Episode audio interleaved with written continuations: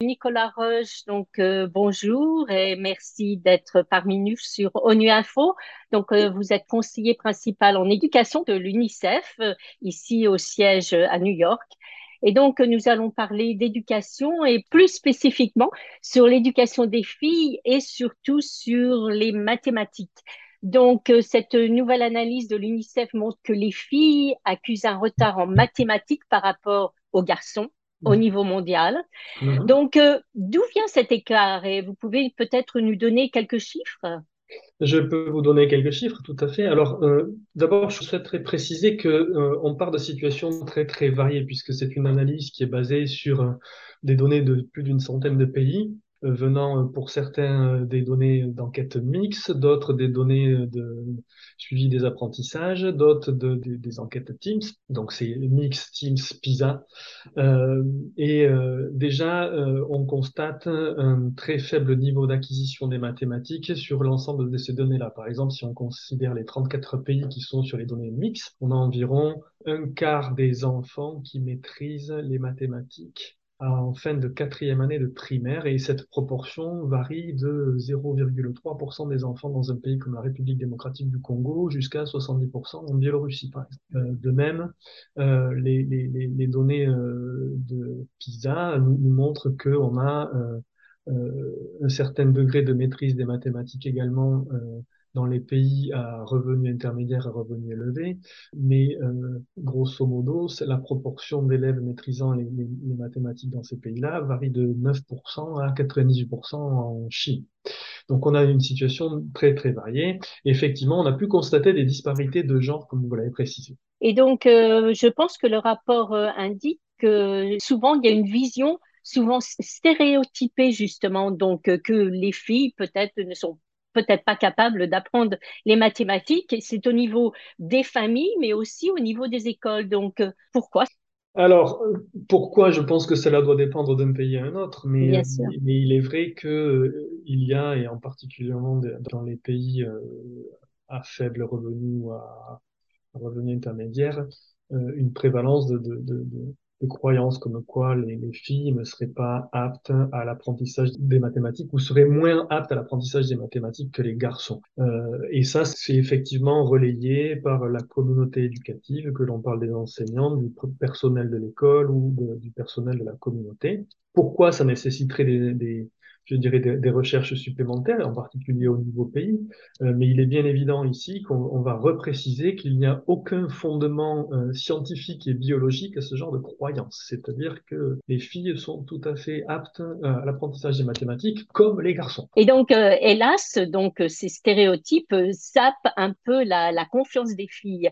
Donc, qu'est-ce que cela provoque justement à long terme? Bien, ça sape la confiance, la confiance des filles, et je dirais que dès lors que le corps enseignant ou les parents considèrent que euh, euh, telle ou telle personne euh, n'est pas en mesure de pouvoir apprendre telle ou telle matière, d'ailleurs on pourrait aller au-delà des, des, mathématiques, effectivement le fait qu'il y ait ce, ce, manque de soutien de la communauté éducative fait perdre confiance à, à l'individu, en l'occurrence les filles ici, et on sait que l'apprentissage des mathématiques permet je dirais, de, de, développer les capacités de raisonnement logique, les capacités d'apprentissage futur. Donc ça sape tout un pan de l'apprentissage futur, en fin de compte, y compris au-delà des mathématiques. Et c'est à tous les niveaux, n'est-ce pas? C'est aussi bien au niveau de la petite enfance jusqu'à beaucoup plus tard, n'est-ce pas?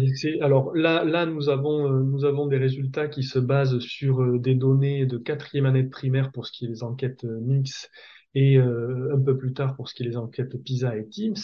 Mais effectivement, ce que l'on observe aujourd'hui a des conséquences sur le processus futur d'apprentissage, bien évidemment. Et donc aussi, le, le, rapport indique que la Covid n'a pas vraiment euh, aidé les choses. Donc, euh, quelles ont été les, les répercussions, justement? Alors, on a, on a, relayé tout un tas de, de, de, de, chiffres durant la crise Covid. On a eu jusqu'à 1,6 euh, euh, milliards d'élèves qui ont été euh, hors école au top de la crise, hein, dû, à la fermeture des écoles qui était euh, considérée comme étant une stratégie de court terme pour lutter contre la pandémie.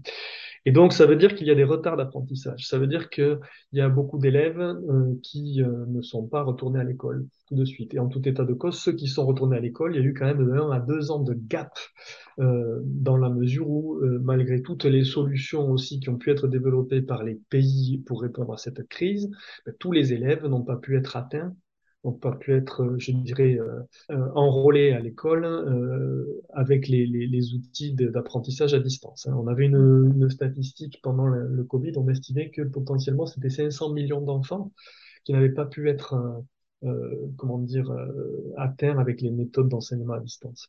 Donc effectivement, aujourd'hui, ça veut dire que ben, ces élèves, on doit aller les les retrouver, les remettre à l'école, faire en sorte qu'ils restent à l'école, parce qu'on sait que, je dirais, être absent de l'école pendant une durée euh, déterminée augmente le risque d'abandon permanent de l'école. Et ceci est bien évidemment valable pour les mathématiques, les langues et toutes les matières qui sont enseignées à l'école. Donc, nous sommes à la veille du sommet sur la transformation de l'éducation. Mm-hmm. Donc, euh, que préconise justement l'UNICEF dans ce rapport et justement pour ce sommet?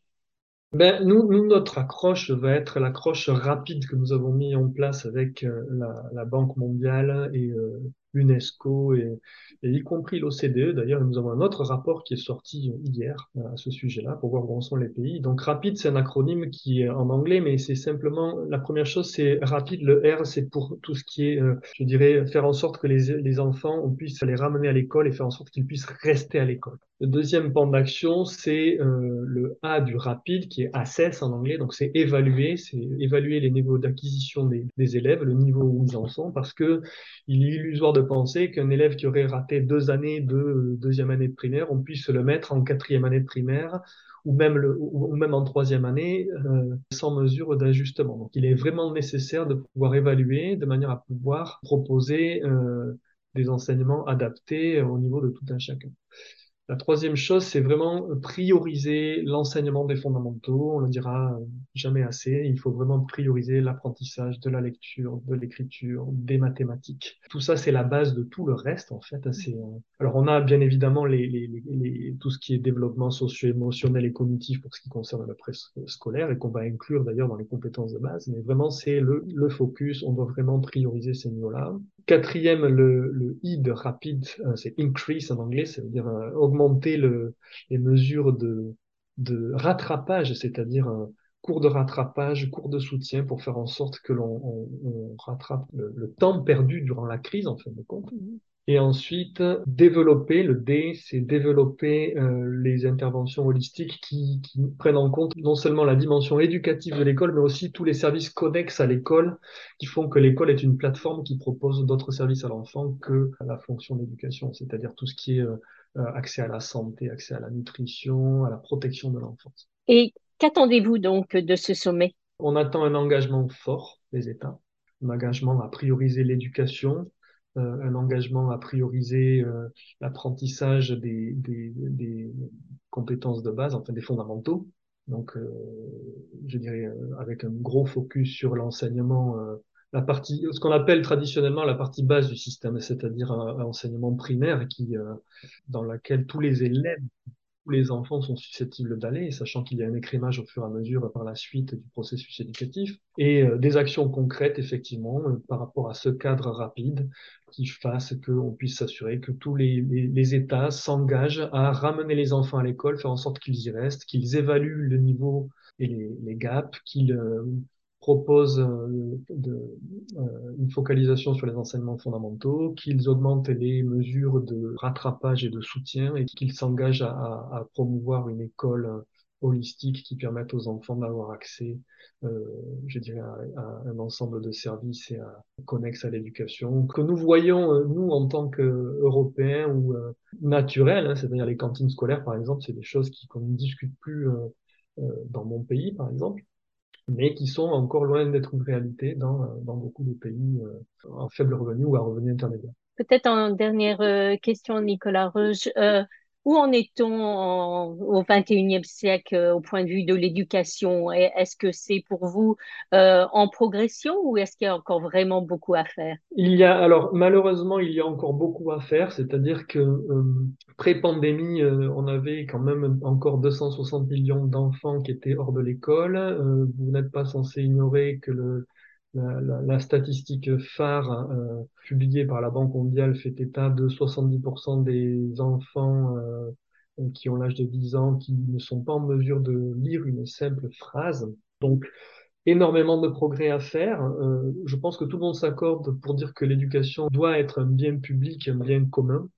Euh, mais malheureusement, il reste encore beaucoup, beaucoup de chemin à faire pour que ceci reste, soit une réalité dans, dans un certain nombre de pays, au vu du nombre d'enfants euh, non scolarisés et ou déscolarisés euh, y compris dans les parties basses du système éducatif, euh, mais aussi au vu du fait que malgré euh, le fait d'aller à l'école, beaucoup d'enfants sortent de l'école sans avoir les compétences de base nécessaires, soit pour poursuivre leurs études, soit pour pouvoir s'insérer euh, dans la vie euh, sociale et professionnelle euh, de manière euh, adéquate.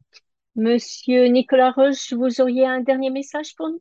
Écoutez, ben, je, je dirais, euh, il est important que dans la, famille Nations Unies, on, on soit tous euh, de concert et euh, au-delà de ce sommet éducation qui est, euh, je dirais, euh, organisé et, et, euh, je dirais, lead euh, par les agences qui s'occupent de l'éducation, euh, on espère que on va pouvoir euh, continuer la collaboration avec les autres agences du système des Nations Unies, bien évidemment, de manière à faire en sorte, en particulier, que euh, la promotion d'une école holistique qui permette non seulement aux enfants d'apprendre, mais aussi de bénéficier de services, je dirais, connexes, encore une fois, nutrition, santé, protection de l'enfance, immunisation. Tout ça sont des choses qui peuvent sembler euh, directes, intrinsèques, basiques, euh, mais qui sont loin d'être une réalité. Et je pense qu'on doit vraiment, vraiment euh, continuer à travailler de consort pour que ceci devienne une réalité dans la plupart des pays. Nicolas Roche, merci beaucoup pour cette interview. Je vous remercie également et puis je vous souhaite une bonne journée.